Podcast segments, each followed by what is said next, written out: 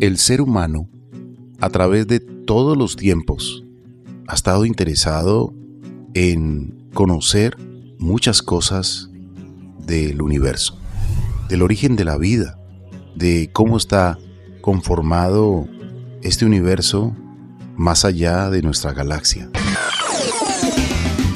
Se empezaron a desarrollar herramientas muy sencillas, con vidrios, con espejos, con lentes, y se empezó a observar las estrellas, los planetas, y muchos astrónomos desde la antigüedad comenzaron a hacer descubrimientos que están vigentes hasta nuestros días.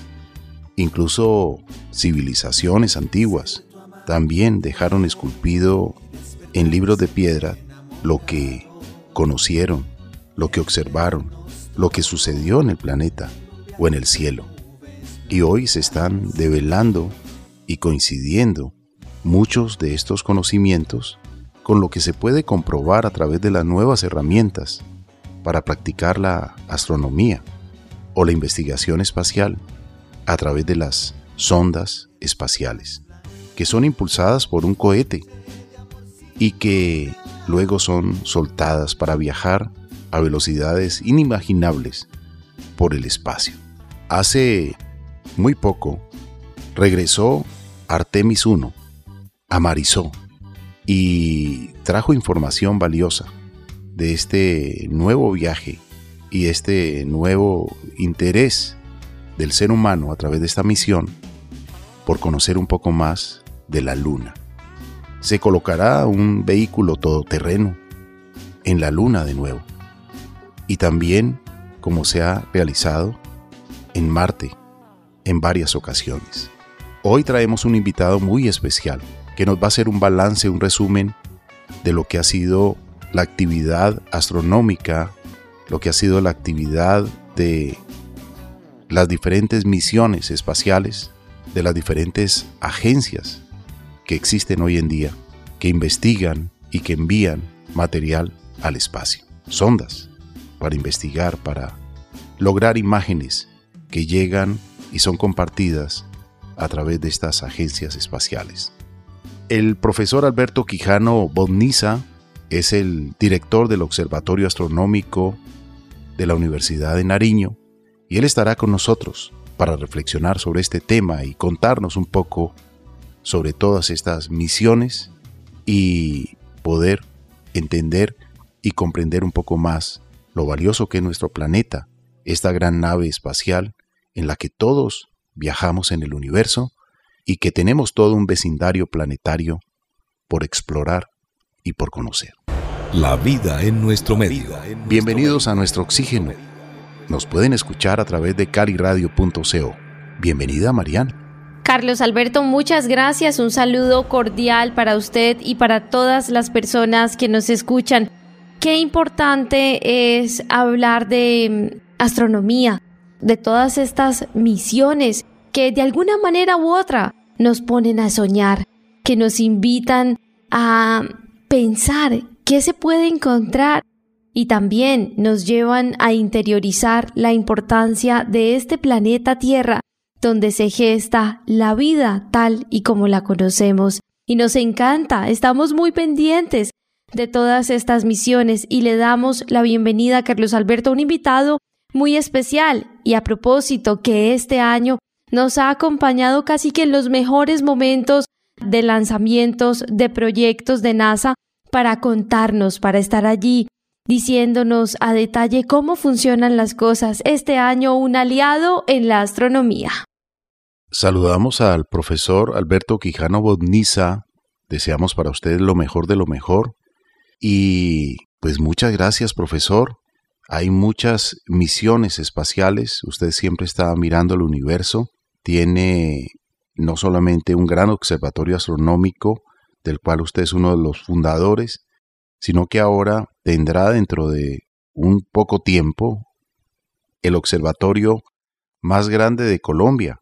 Estará ubicado en la ciudad de San Juan de Pasto y por lo tanto, pues le felicitamos también por toda esta gestión y por todas estas acciones que usted realiza motivadoras, no solamente con los gobernantes, sino también para que esta obra sea una realidad lo más pronto posible y comience a entregar grandes aportes a la humanidad.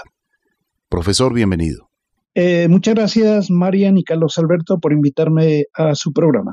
Profesor, hablemos un poco de la misión reciente que fue la Artemis 1 con su cápsula Orión y que ha sido noticia por estos días del mes de diciembre de 2022 y que realmente pues es la primera de muchas misiones Artemis y ya nuevamente pues Artemis 2 estará con tripulación, no estarán haciendo el alunizaje, pero una de estas misiones, no sé si la 3 o la 4, usted nos comentará, la que va a ser el descenso a la luna y también pues se van a colocar vehículos todoterreno como estos rover que han estado, digamos, ya construidos por el ser humano, que se mueven por la superficie de el planeta Marte y de seguro lo van a hacer en la Luna nuevamente y al mismo tiempo pues comenzarán a enviar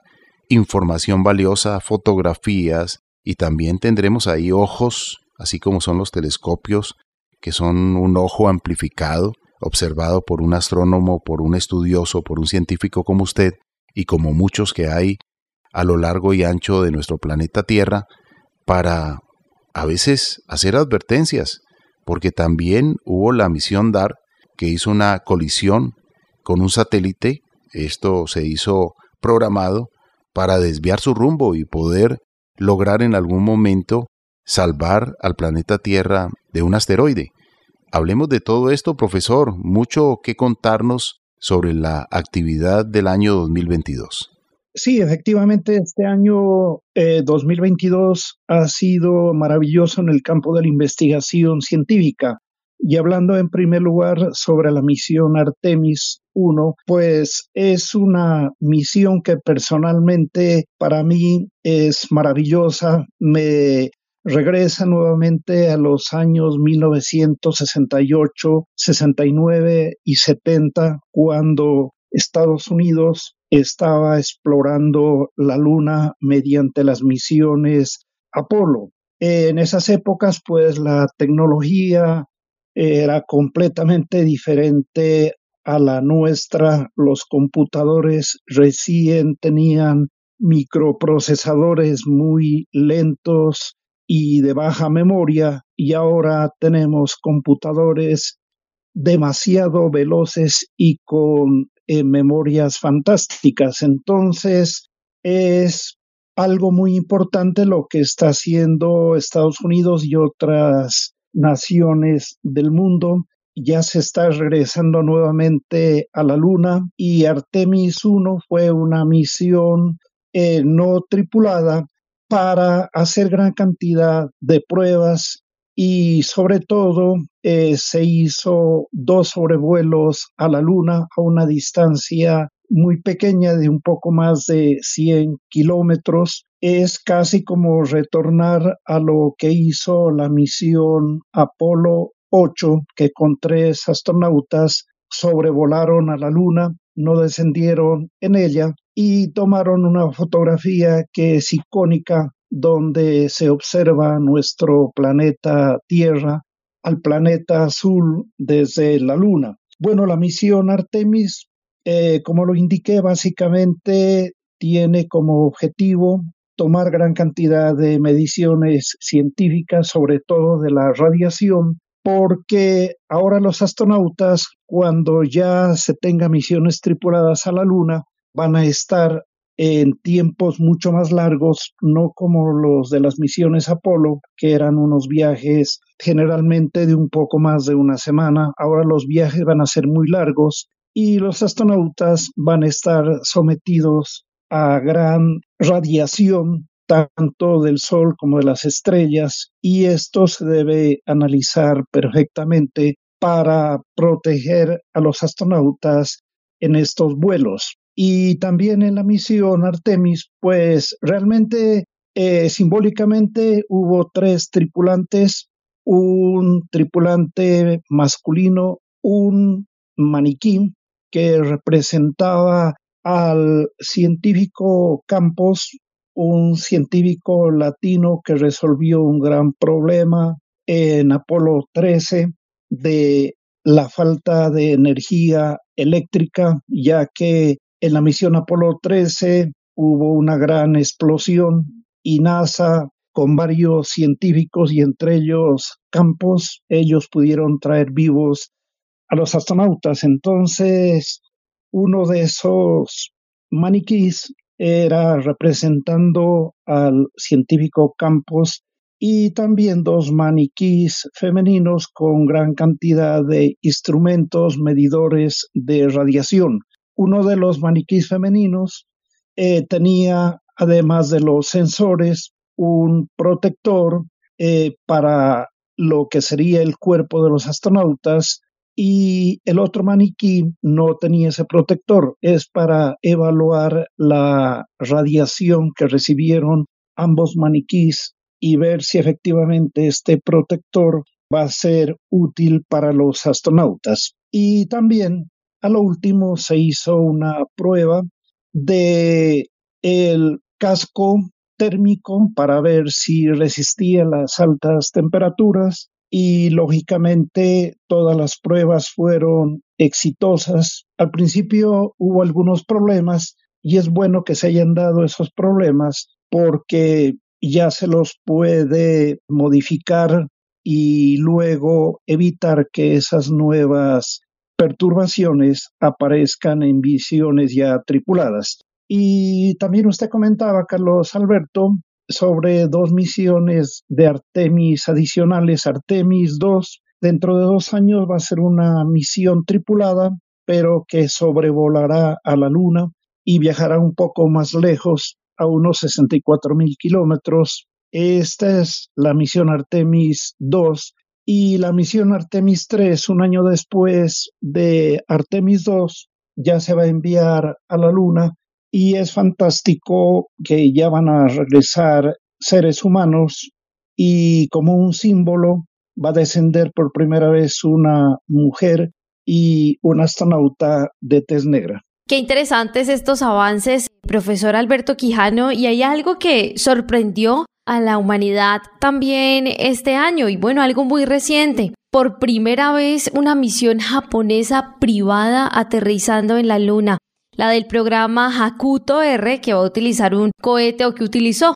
un cohete Falcon 9 de SpaceX de la empresa de Elon Musk para una travesía de 2022 y 2024 Hubo mucha noticia acerca del nombre de esta misión Hakuto, porque recuerdo el revuelo en Twitter, porque Hakuto significa como conejo blanco en japonés y esto es una leyenda tradicional nipona que dice que en la luna vive un conejo blanco y por eso se eligió el nombre del programa y uno de los finalistas de una competencia organizada por Google para el armado de la primera misión de exploración lunar privada. Háblenos un poquito de esto, profesor, estas exploraciones privadas. ¿Cómo ve usted esto y qué será que se espera en un futuro? ¿Más personas con mucho capital explorando por sí mismas?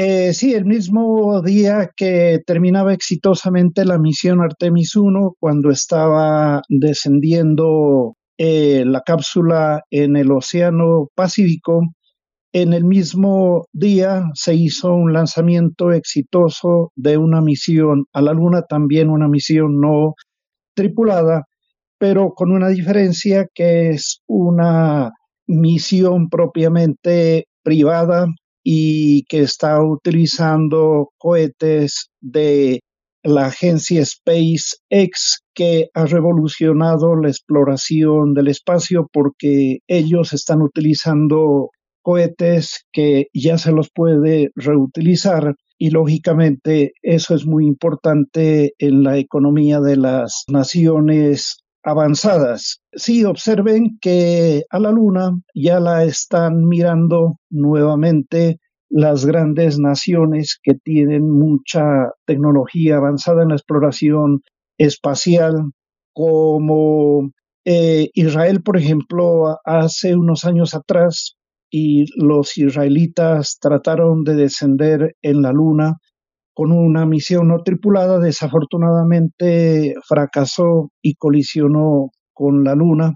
Eh, los computadores no trabajaron correctamente bien en esos momentos que son muy complicados. Y también hay otras naciones como la China. La China ya lleva mucho tiempo investigando la cara oculta de la luna y también otras naciones como los europeos y los árabes están interesados en investigar a la luna porque en la luna en el año 2009 se confirmó la existencia de hielos de agua en gran cantidad en el polo sur.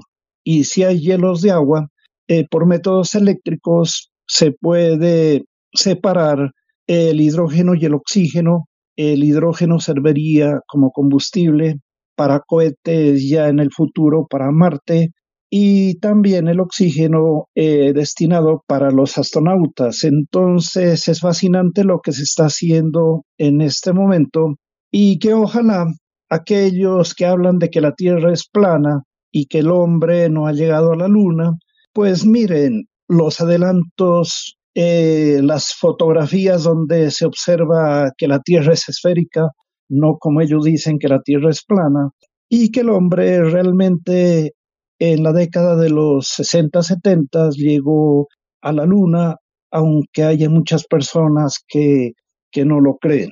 Profesor, las misiones espaciales que tienen las diferentes agencias, pues realmente están entregando muchísima información, mucha, pero mucha información. Y esta misión que debemos mencionar, Lucy, que está allí prácticamente como una de las personas principales de esta misión, la geóloga colombiana, la doctora Adriana Ocampo Uría, que hace algunos días nos permitió una conexión desde NASA, donde ella se encuentra, con tres instituciones educativas en la ciudad de Palmira, con la profesora Marta Ruiz Becerra y el auditorio de Confandi totalmente lleno lleno de estudiantes que querían escuchar a la doctora Adriano Campo que nos contara precisamente el viaje de esta misión hasta los asteroides troyanos.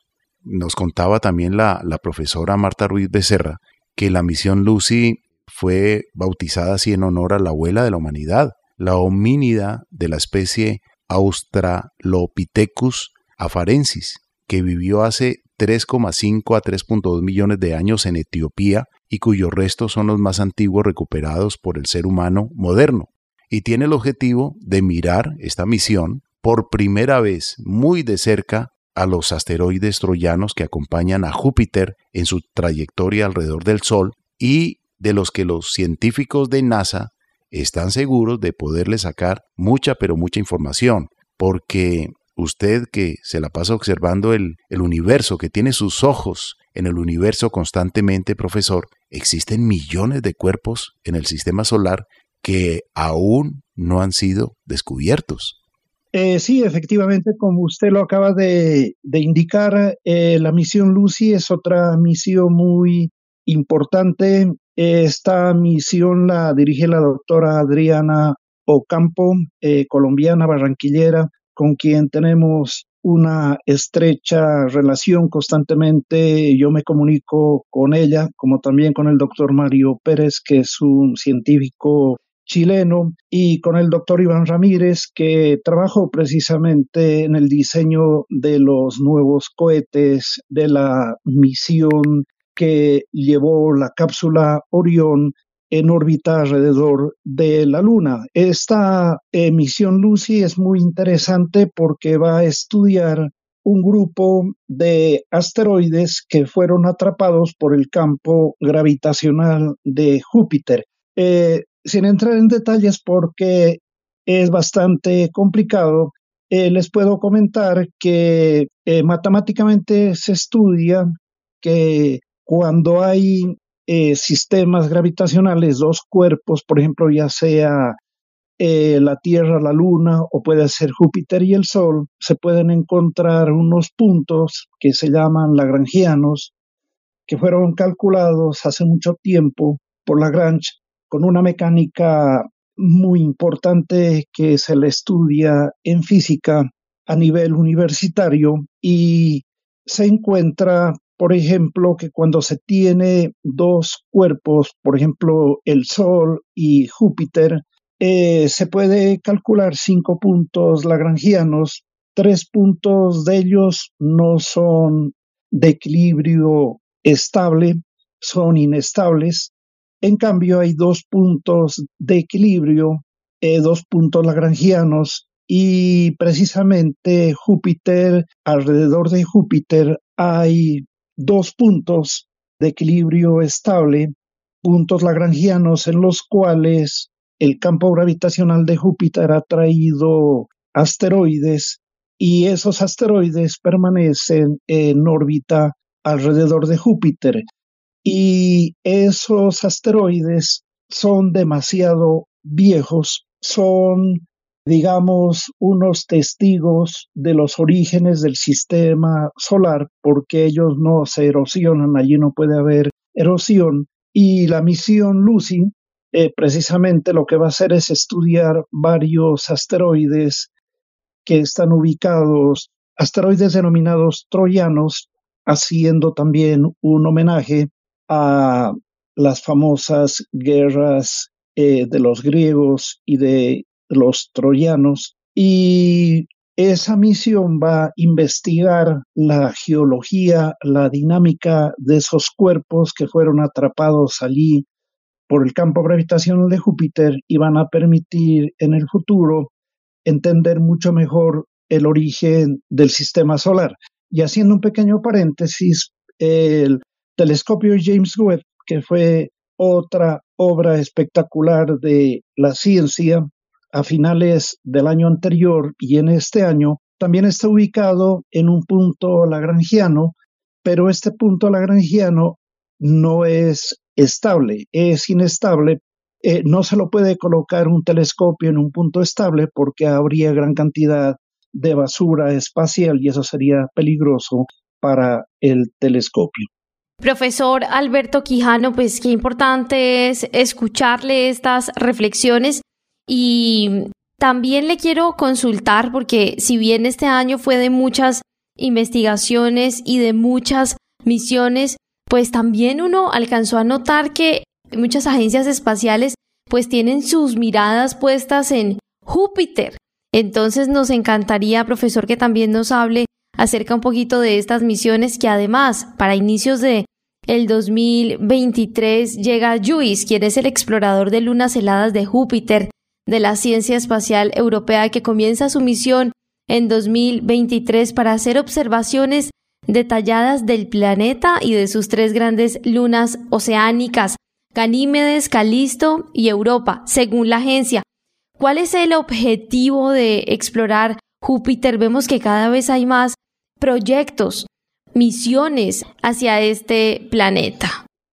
Eh, sí, lo que usted dice, Marian, es correcto. Eh, pues ya ha habido muchas misiones eh, que han estudiado tanto el planeta Júpiter como el planeta Saturno, por ejemplo, la misión Juno, que todavía está trabajando, no termina, y que es dirigida también por la doctora Adriana Ocampo. Y yo tuve la suerte de estar invitado para el lanzamiento de Juno. Esa misión está estudiando mucho al planeta Júpiter, a su campo magnético intenso.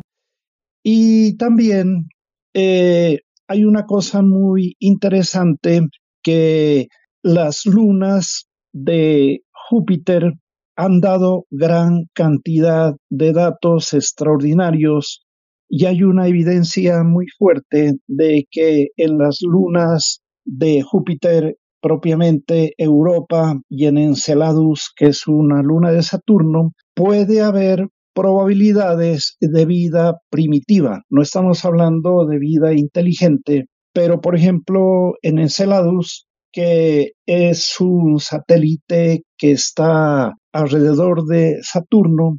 Se descubrieron geysers donde se está emitiendo gran cantidad de vapor de agua y lógicamente eso indica que en el interior de esta luna de Saturno pueden existir océanos líquidos y también océanos de otro tipo en la luna Europa de Júpiter. Entonces, cuando se trata de investigar eh, vida en otras partes del universo, pues hablar de los exoplanetas que pueden tener posibilidades de vida es factible, pero esos planetas están demasiado lejos de nosotros, a muchos años luz. En cambio, acá en nuestro sistema solar sería muy interesante investigar profundamente a las lunas de Júpiter y de Saturno, porque allí puede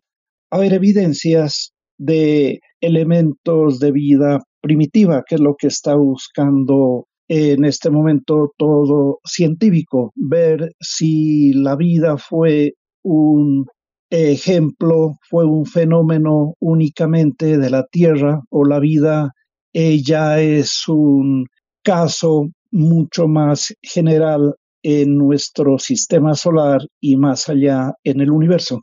Es que, profesor, se dice que para que haya vida se necesita agua, material orgánico y una fuente de energía. Y si se dan estas tres condiciones, hay vida. Por lo tanto, debe haber vida en este maravilloso universo.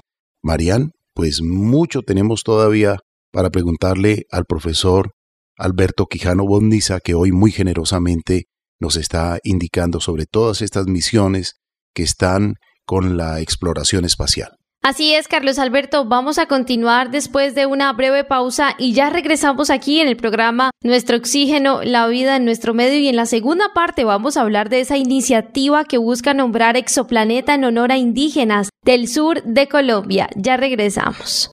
Es tiempo de esperanza, de sonrisas, de perdón, compartir esa alegría que nace en el corazón. Es Navidad disfrutemos en familia y encendamos el abrazo que hace los sueños volar. A festejar que la tristeza es pasado y nos llega un nuevo año para amar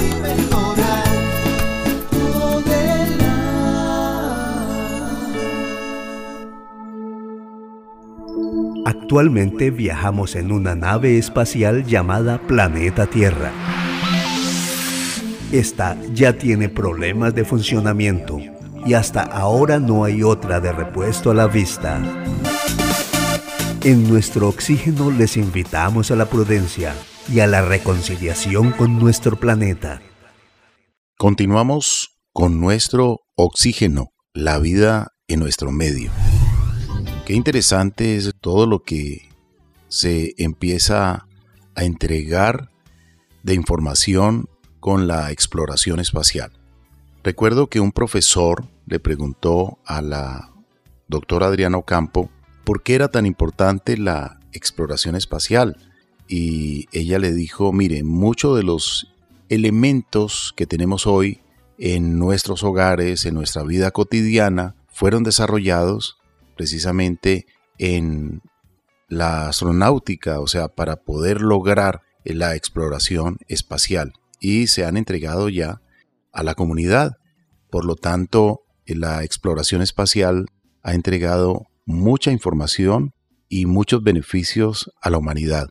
Y sobre todo, profesor, cuando se trata de mirar el espacio, porque es que nosotros flotamos en el espacio en este maravilloso superorganismo vivo llamado planeta Tierra, que es un privilegio porque tiene agua. Hablábamos hace un rato de las primeras fotografías del planeta Tierra. La primera fue tomada en 1946 por un cohete que subió hasta lo más alto y logró tomar una fotografía de la curvatura de la Tierra y en blanco y negro en un cohete B2, si no estoy mal. Y pues luego ya vino ya la, las imágenes que llegaron del Apolo y ya esa frase tan célebre de Neil Armstrong que dijo un pequeño paso de un ser humano y un gran salto para la humanidad con esto de la exploración espacial y esto que se estaba haciendo en su momento. Muchas respuestas comenzaron a, a llegar de tantas preguntas que nos formulamos los seres humanos sobre nuestro vecindario planetario, sobre los asteroides.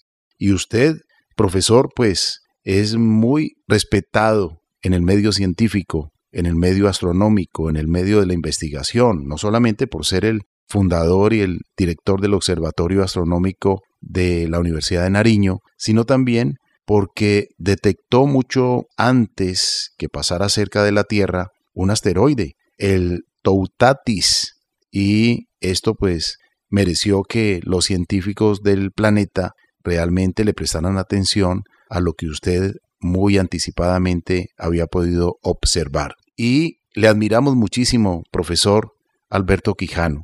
Lo seguimos a usted constantemente, vemos cómo durante pandemia y durante, digamos, esos días que nos dijeron que teníamos que estar en casa, usted dejó su observatorio astronómico, pero siguió tomando fotografías desde el patio de su casa y las publicaba. Y nos sorprendía cómo usted tomaba unas fotografías y mostraba esos puntitos sabiendo qué es exactamente lo que hay allí y compartiéndolo también pues con la humanidad, porque los científicos están en diferentes lugares, diferentes agencias, usted tiene una conexión muy especial con NASA, ha sido invitado por NASA, ha estado en NASA en, en algunos lanzamientos y esto pues para los colombianos es muy, pero muy importante que tengamos un científico de sus conocimientos y también de su interés por el espacio, profesor. Por lo tanto, deseamos que su visión esté siempre bien, muy, pero muy bien, que sus ojos estén sanos, que estén para seguir precisamente a través de ese lente de aumento que es el telescopio y permitiendo a sus estudiantes, permitiendo a la comunidad en general y compartiendo conocimientos de todo esto que realmente a veces es del interés no solamente científico, sino del interés de la humanidad, porque a veces hay amenazas potencialmente peligrosas, pero afortunadamente hay información acertada como la que usted da y dicen, no hay ningún riesgo, va a pasar a, a miles de kilómetros de nuestro planeta Tierra o más allá de la Luna y no hay ningún riesgo para la humanidad.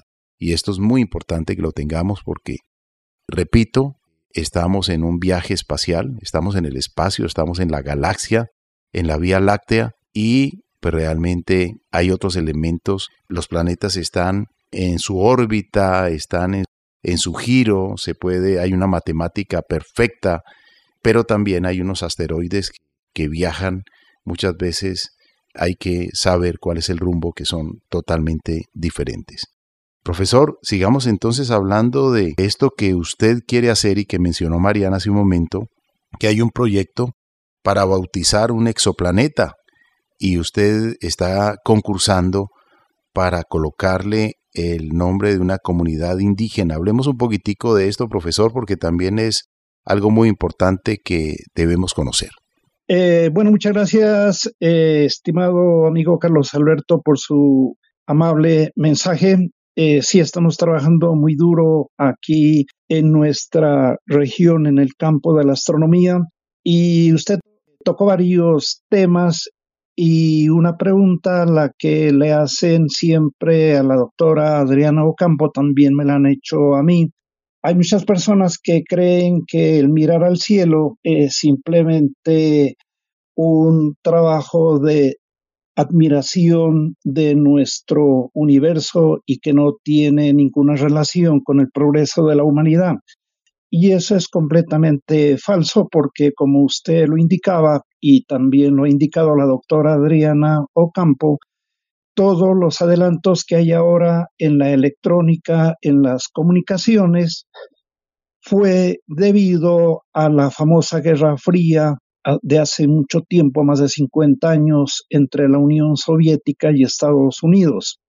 Eh, ambos querían demostrar al mundo quién era el más importante en la ciencia, en la cultura, y tuvieron que desarrollar técnicas electrónicas para hacer los viajes a la Luna mucho más eficientes y de allí surgió el transistor, los circuitos integrados y posteriormente los microprocesadores. Y también mirando al cielo, por ejemplo, mirando a Venus, allí se descubrió el efecto invernadero. El efecto invernadero no se lo descubrió en la Tierra. El efecto invernadero se lo descubrió en Venus y luego, analizando lo que ocurría en nuestro planeta, se encontró que también ese efecto, pero en menor grado, también existía aquí en la Tierra. Y también el hecho de observar el cielo, el hecho de estar atentos a los asteroides y a los cometas indica que con nuestro trabajo podemos detectar cuerpos que ya se pueden acercar peligrosamente a, la Tierra. Entonces el trabajo que se hace en astronomía es un trabajo que tiene que ver con la vida misma de nuestro planeta. Eh, bueno, eh, ahora sí hablando sobre el concurso en el cual estamos participando, es un concurso muy interesante eh, que es organizado por la Asociación Internacional de Astronomía, propiamente Unión Internacional de Astronomía, y este concurso consiste en bautizar a 20 exoplanetas y a sus estrellas con nombres de culturas indígenas en esta oportunidad.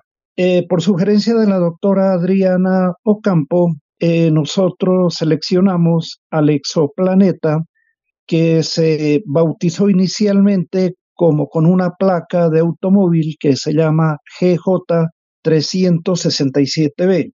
Y nosotros analizando las características del exoplaneta y de su estrella, estamos haciendo una relación simbólica y poética con dos culturas de nuestra región eh, la cultura de los quillacingas y la cultura de los pastos. Entonces, eh, ya formulamos una propuesta eh, por qué es exoplaneta y por qué su estrella alrededor de la cual gira el exoplaneta debe tener estos nombres. lógicamente, pues tenemos que encontrar es una relación simbólica. Eh, les comento que el exoplaneta que nosotros estamos trabajando en la propuesta fue descubierto en el 2021, tiene poca masa, una densidad mayor que la Tierra, está muy cerca de una estrella enana fría y demora en dar la vuelta alrededor de la estrella únicamente un poco más de siete horas. Entonces, una primera analogía que nosotros hacemos es que este exoplaneta tiene poca masa, gira alrededor de una estrella enana fría y eso lo estamos relacionando con las culturas pastos y quillacingas porque estas culturas no fueron tan importantes como los incas, los mayas, pero sin embargo eh, sí tuvieron una evolución muy importante en nuestra región. El hecho de que el exoplaneta tiene poca masa y que está alrededor de una estrella fría, lo relacionamos con que las culturas de las cuales acabo de hablar no fueron tan importantes como otras culturas como los incas, los mayas, los aztecas y, el frío eh, en, en el cual se originaron estas culturas, porque estas culturas eh, nacieron en los altiplanos fríos del sur de Colombia, propiamente en la zona de Pasto, de Ipiales, Cumbal, y también se expandieron hasta el norte del Ecuador. Entonces tratamos de encontrar es muchas relaciones simbólicas entre estas dos culturas y la relación eh, física que existe entre el exoplaneta y su estrella. Entonces sí, el, proyecto en el cual eh, se trabajó durante más de un mes eh, trata de establecer una relación simbólica y, poética entre el, exoplaneta y su estrella y simbólicamente entre los quillacingas y los pastos. Eh, les comento que, por ejemplo, la cultura de los pastos tenían la capacidad de manifestarse de manera abstracta en su orfebrería y cerámica utilizaban técnicas complejas donde privilegiaban los motivos negativos y decoraban lo que no se veía. Expresaron la armonía entre los opuestos complementarios, característica estimulante para el desarrollo de los grupos, tal como ocurre con el exoplaneta y su estrella. Eh, es importante, por ejemplo, tener en cuenta que el núcleo del exoplaneta contiene varios metales y las culturas a las cuales me refiero dominaron la metalurgia del oro y el cobre. Y un dato muy interesante, Quillacingas significa señores de la luna. Y la leyenda dice lo siguiente, abro comillas, el sol hizo brotar oro del interior de las montañas, el sol amaba a los pastos. Cierro comillas.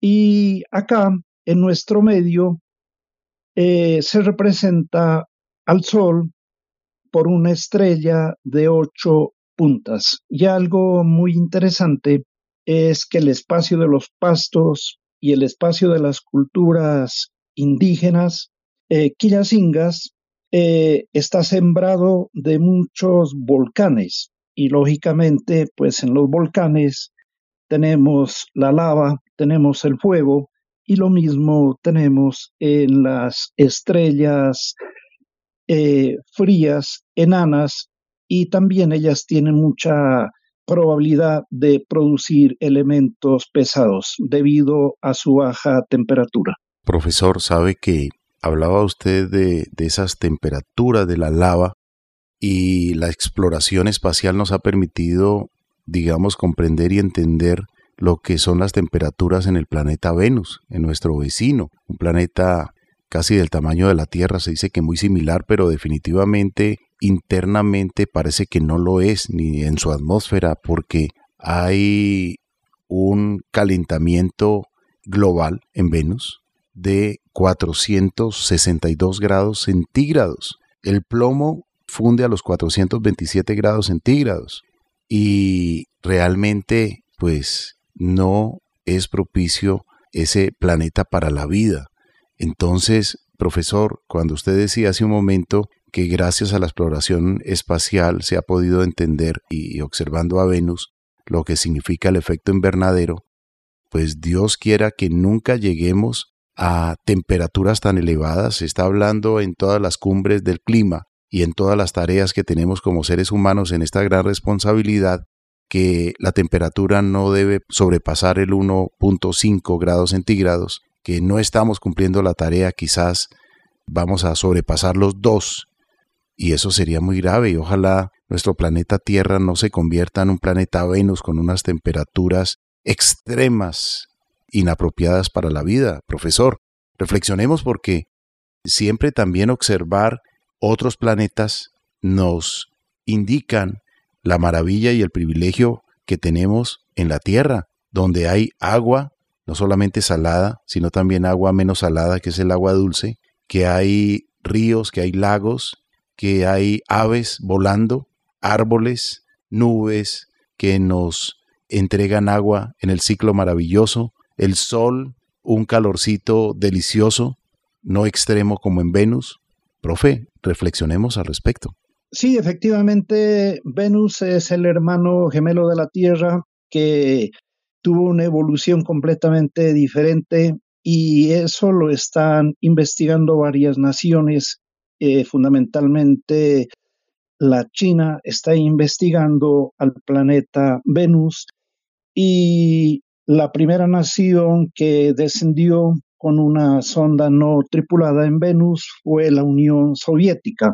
Eh, desafortunadamente, la primera sonda que enviaron no llegó a la superficie de Venus porque fue devastada casi inmediatamente por la toxicidad que existe en la atmósfera de Venus. En Venus eh, se ha descubierto que hay ácido sulfúrico diluido en las nubes y, y lógicamente pues si hay presencia de ácido sulfúrico allí la vida no puede haberse desarrollado.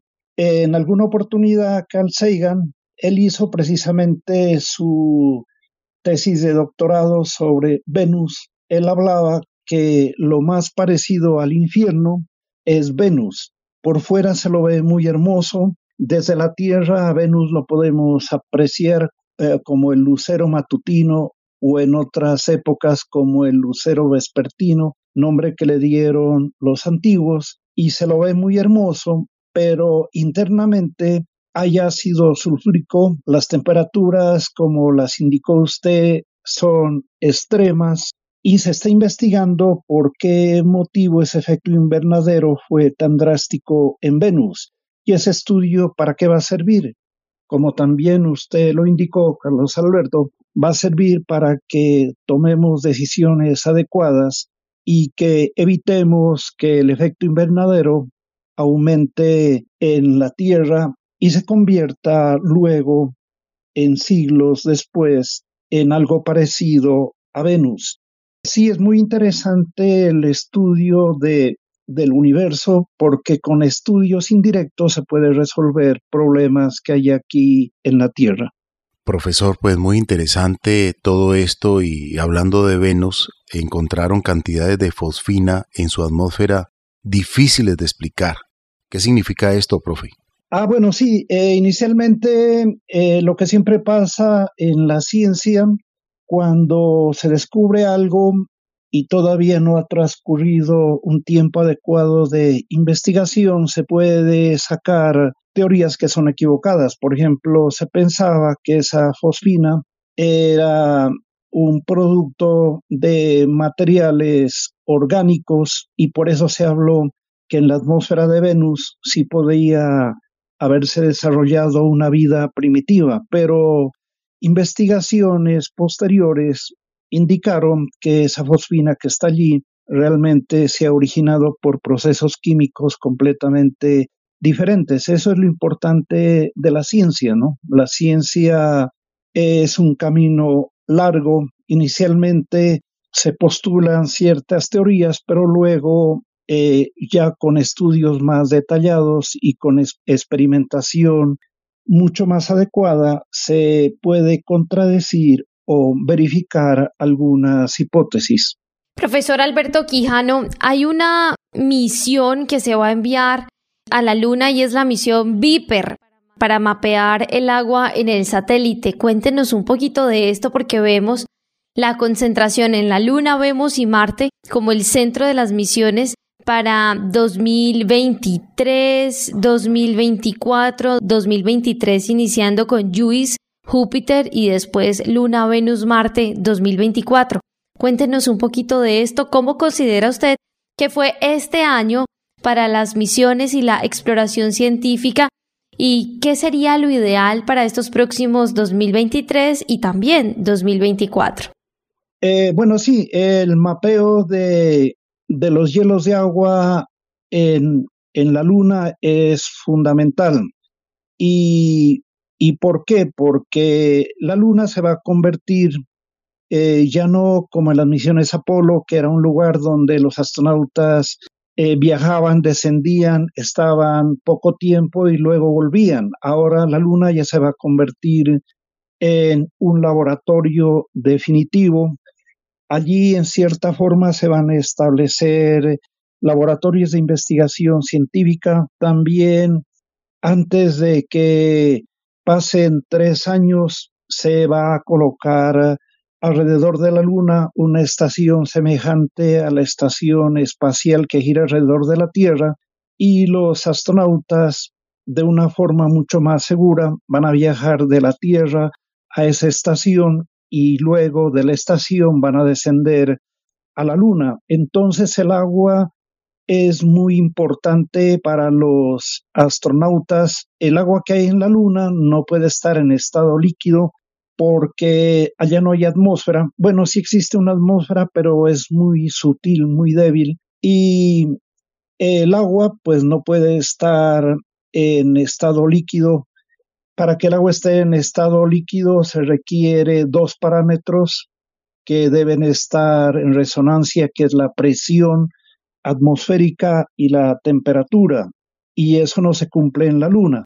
Pero eh, ya teniendo hielos de agua, como lo dije anteriormente, por métodos eléctricos se puede separar el hidrógeno y el oxígeno del agua y se les puede dar una aplicación importante.